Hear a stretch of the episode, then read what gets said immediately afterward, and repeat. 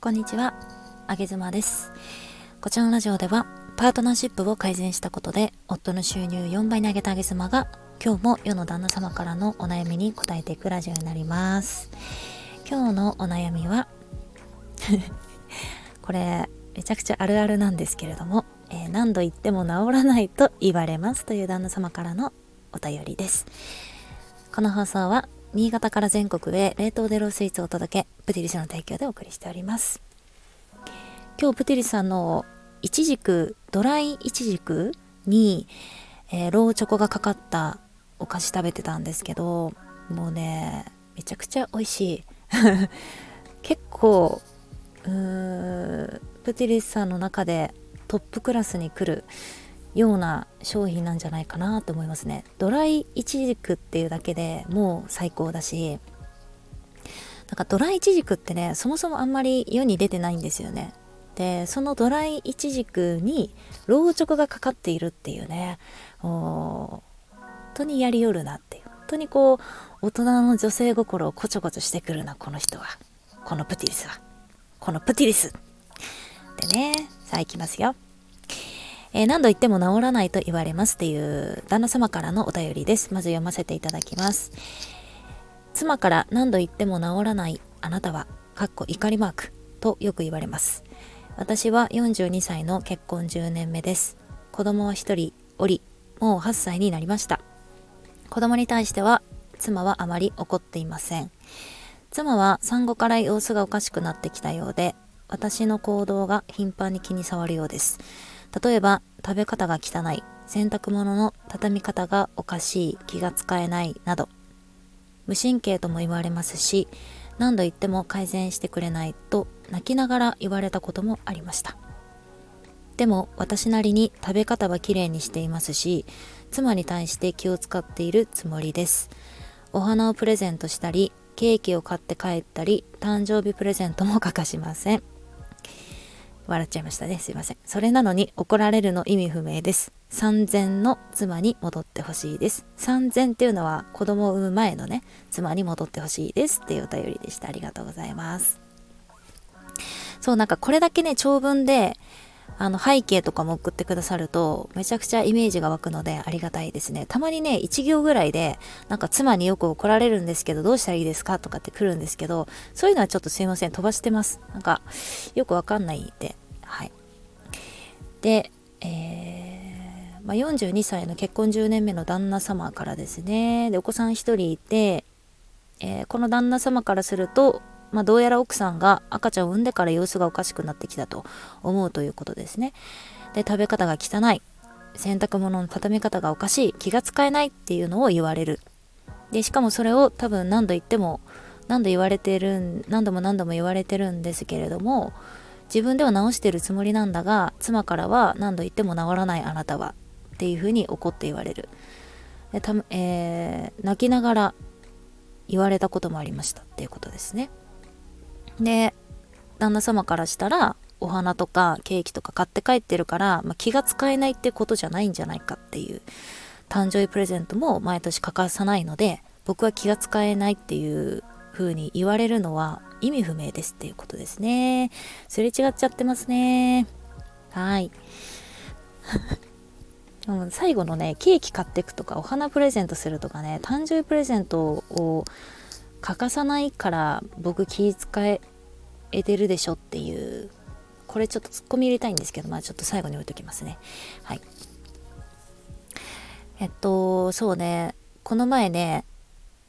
音声配信者のお友達となんか雑談している時に多分 a ビジョンプラスのメンバーさんだったと思うんですけどあのとあるね名言が飛び出したんですよ。それをまず一言送る言葉としてね冒頭に置きたいと思うんですが言いますね。変わってほしいと思う妻。変わってほしくないと思う夫。これめちゃくちゃ名言だと思いません？変わってほしいと思う妻。変わってほしくないと思う夫。まさしくこのご夫婦に送りたい一言ですよね。妻は夫に対して変わってほしいと願い夫は妻に対して変わってほしくないと願うっていうね。赤ちゃんを産む前の妻に戻ってほしい。つまり妻に変わってほしくないって思っている夫っていうことですね。名言ですよね。素晴らしいなと思いましたね。じゃあ解説していきます。まあここでのポイントは私から見たポイントなんですけどうーんまあお互いにめちゃくちゃ大きな問題を抱えてるなと思っていてまあ一つポイントとしては妻からの伝え伝え方妻からの伝えている言葉の意味っていうのを夫は全く理解してないのにえっと、自分なりに考えて行動しちゃってるっていうことですよね。まあ、ここに私はお互いにめちゃくちゃ大きな問題を抱えてるなって思いました。でまず妻側からちょっと解説していきたいんですけどあの女性ってねめちゃくちゃに抽象的に物事を伝えるんですよ。で今言った抽象的って言ったんですけどこう抽象的ですよねっていうのって私これ今男性目線で言ってます。まあ、自分上妻自身も女性なのであの自分が誰かに物事を伝える時に抽象的だなって、えっと、思いながら伝えるってことはあんまりないんですけど伝えた後にあ振り返ってみると今のすごい抽象的だったなとか特に男性に対しては全然伝わってないなって思うことはよくよくあります。でもこれは自分自身の言葉が抽象的だなって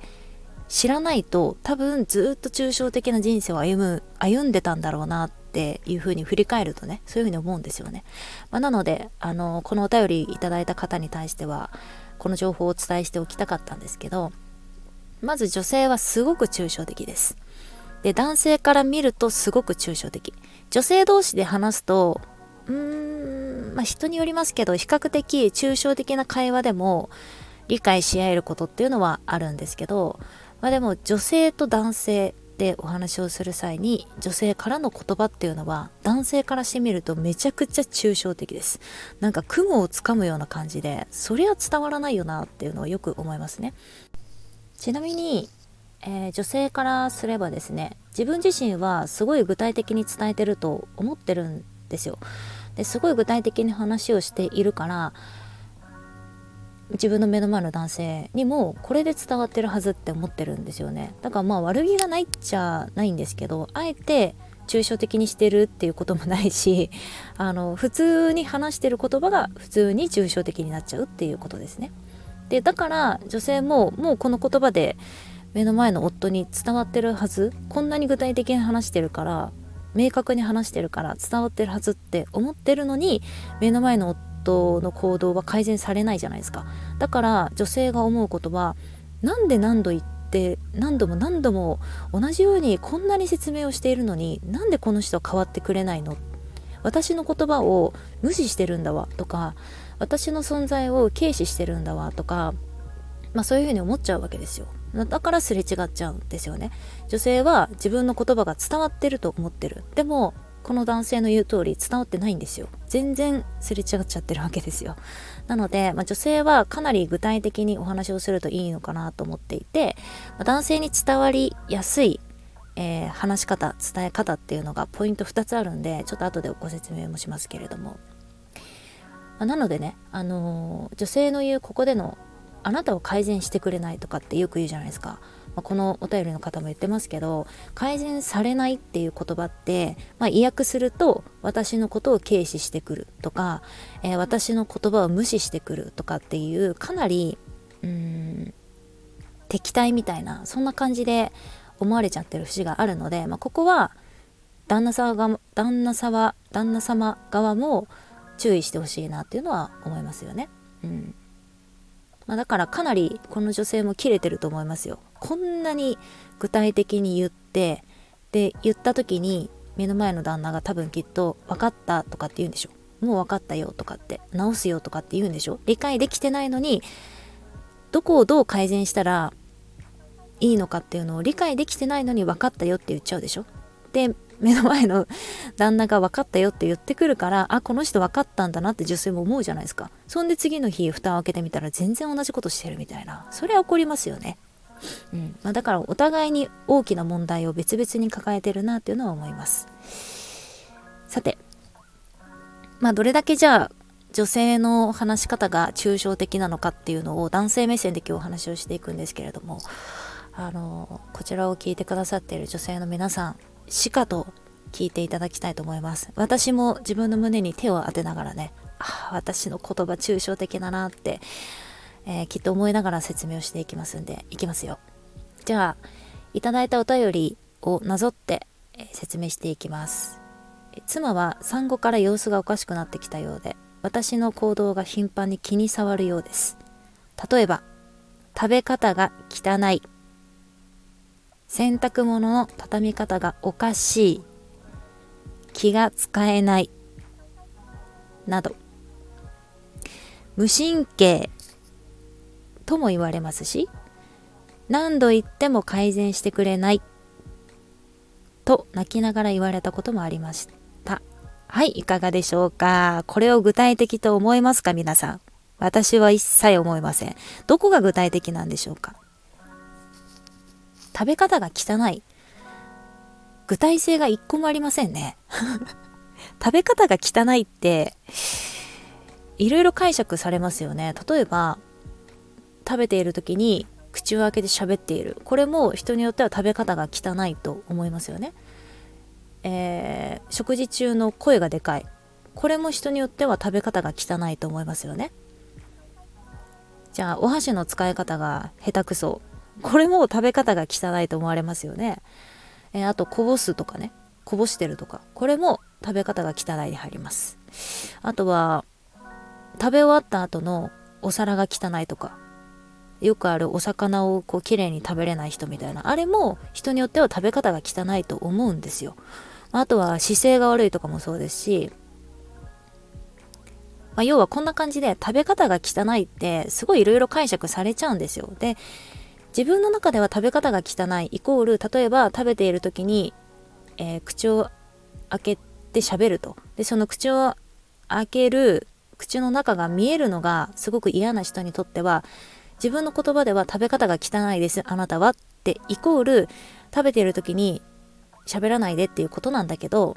食べ方が汚いっていう概念がすごく物をこぼすっていうふうに思ってる人であればあなた食べ方汚いよって言われた時にあそっかこぼすの注意しようって解釈しちゃうじゃないですか。だから食べ方が汚いってめちゃくちゃ抽象的なんですよ。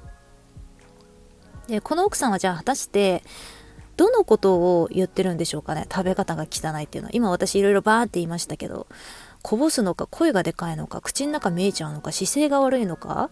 お皿が汚いなのかどのこと言ってるんですかね？全然伝わってないですね。単純に指示が下手くそですね奥さん。指示が下手くそマンですねこの奥さんね。なんかよく仕事上であるじゃないですか。なんか営業マンに対してもっと成績上げなさいとかって言ってくる上司。あんな感じですね。もっと成績上げろってめちゃくちゃ抽象的じゃないですか。あなたのこことここが現状こういう感じだから、ここまで改善していただいて、こういう風に改善していただいて、そうすると成績が上がるという風に見なされるから、もっと成績をここまで上げましょうって言わないとね。だこの奥さんそもそもパートナーシップが下手くそすぎるし、まあ、この上司もパートナーシップは下手くそすぎるなっていうのは思います。じゃあ別のね別の奥さんからの言葉でもう一個取り上げますけどじゃあ気が使えないあなた気が使えないって旦那さんに言ってるらしいじゃないですかこの旦那にね。じゃあ気が使えないっていうのはいかがですか皆さん。具体性ありますか？気が使えない気が使えないっていう言葉の方が解釈無限大ですよね。あ例えば妻のメイクが変わったことに気がつかないっていうのも気が使えないに入ると思いますし、えー妻側がね疲れてるのにセックスに誘ってくるっていうのも気が使えないに入ると思いますよ。あとはご飯美味しかったねの美味しかったっていうのを言ってくれないとかっていうのも気が使えないに入ってくると思うし、まあ、それこそ妻よりも朝早く起きて朝ごはんを作ってくれるのが当たり前って思ってる奥さんであれば旦那さんの方が後に起きてきたらあなた気が使えないに入っちゃいますよね。気が使えないっていうのもめちゃくちゃ抽象的。もっと具体性を持たせないと。とにかくこの奥さんは伝え方が下手くそだなって思います。こんな伝え方だから旦那は変わらないですよそりゃ。だってもう雲をそれこそ雲つかむようにさ気が使えません。ほーって雲ほーって投げられてその中で旦那が一生懸命えどのどの気が使えないだろう。これかなあれかな。いやうーんこれだって言って掴み取った気が使えないがケーキ買ってくる。だから私笑っちゃったんですよ。さっきお便り読みながら。どれかなあれかな。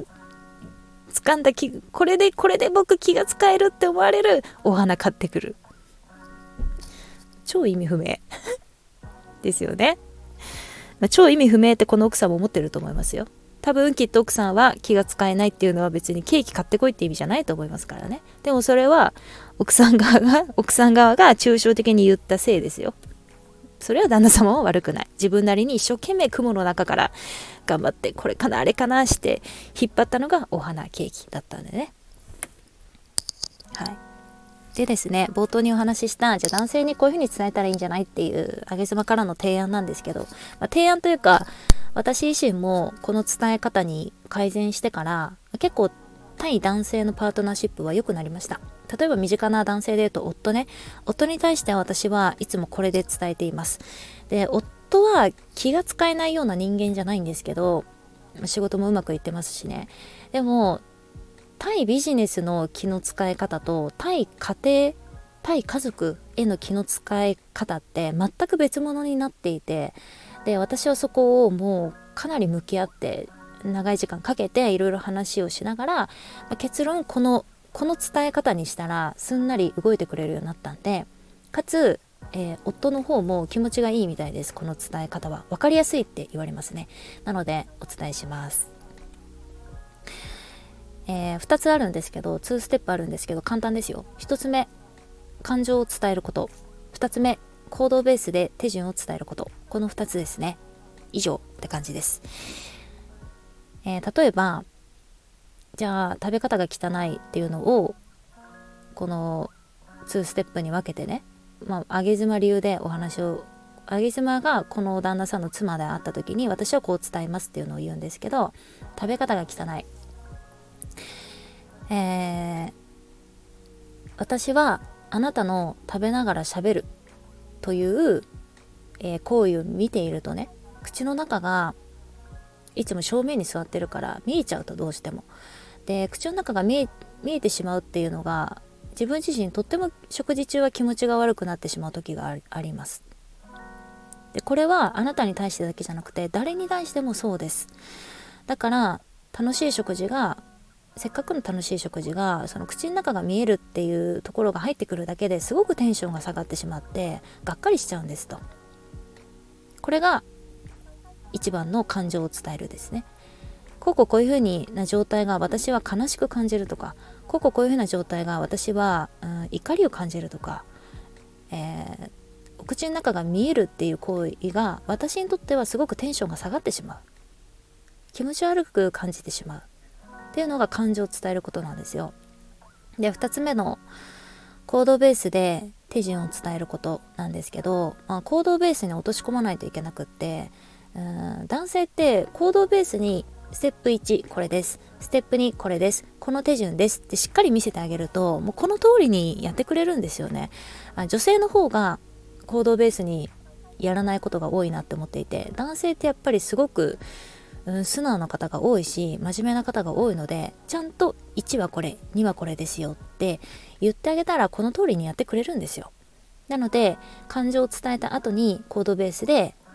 ステップ1ステップ2これですって伝えます。例えば、えー、このお便りのお話で言えば、ま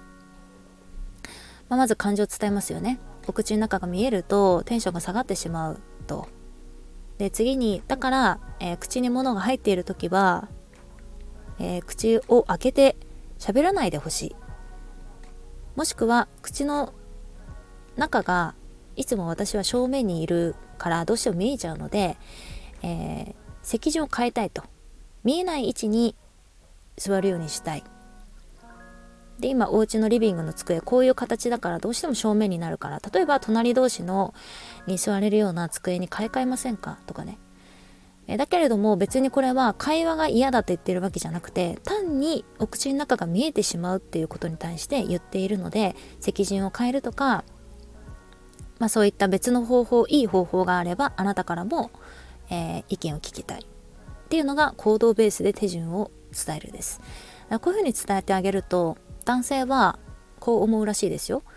あ女性自分の大切な女性が自分の行動によって悲しんでいると。ただそれは自分の行動によって悲しんでいるだけなので僕自身をあの嫌っていたりだとか否定したりだとかそういうつもりはない。むしろ僕のことが大好きだから、えー、改善したいという提案をしてきてくれている。だから僕は行動をこういうふうに変えたらこの女性はもっと喜んでくれるんだ。っていうふうに思うらしいですね。具体性かなりあると思いませんか？先ほどの食べ方が汚いよりも。でかつ多分こういうふうに言われた方がなんか男性側はきっと行動を変えやすいし、えー、自分も否定されてないし、すごく具体性があるし、もうこの通りに改善したら、この女性は満足してくれるんだって分かりやすいじゃないですか。食べ方が汚いよりもはるかに具体性があるかなって私は思います。なので、まあ、きっとこういうふうに伝えたらこの男性も一気に改善してくれるんじゃないですか？だってそんな気が使えないってファンって投げられたものを頑張ってさ手探りでケーキだのお花だの誕生日プレゼントだの一生懸命考えてくれる男性ですよ。絶対これぐらいまで具体性持たしたらすぐすぐやってくれると思いますけどね。奥さんもなんかふわっと投げるんじゃなくてもうちょっともうちょっと歩み寄ってあげてさ具体的に話をしてあげてそうすればもう何度も言わなくて済むんですから言う方も疲れますしね。そんな感じでパートナーシップ改善しませんか？改善しませんか？っていうね。そんな誰なんお前っていう感じですけどあの提案してみました。つまりですね、まあ、この男性のお便りにあった、えー、産前の妻に戻ってほしいっていう願いはそもそもそこじゃないんだよっていう話で産後のせいじゃないんですよっていう話で女性の女性からの伝え方の問題であったり男性自身もふわっと言うなんか話題が飛んできた時にそれってどういうことなのってつまり僕はどことどこの行動をどういうふうに改善したらいいのって聞いてあげるといいですよね。まあ怒ってるのは女性側なんで多分女性側の方が余裕がないんですよ。で余裕がない人間に対してもっと具体性持たせて説明してくれよって言うのもちょっとバイオレンスなんで、まあ、余裕がある方がちょっと歩み寄ってあげてね。食べ方が汚いとはどういうことなんでしょうかっていう。君の中で食べ方が汚いっていうのはちょっと言い換えて教えてほしいみたいなね。会話は、えー、あなたからあってもいいんじゃないでしょうかというのをあげずも思いますね。はい。まあ、お子さんには怒ってないっていうことなんで、きっとそういうことなんでしょう。産後のせいじゃないですし、えー、はい、あなたの、あなたの行動に対してだけ怒ってるので、人格指定はされていないと思います。あげずまでした。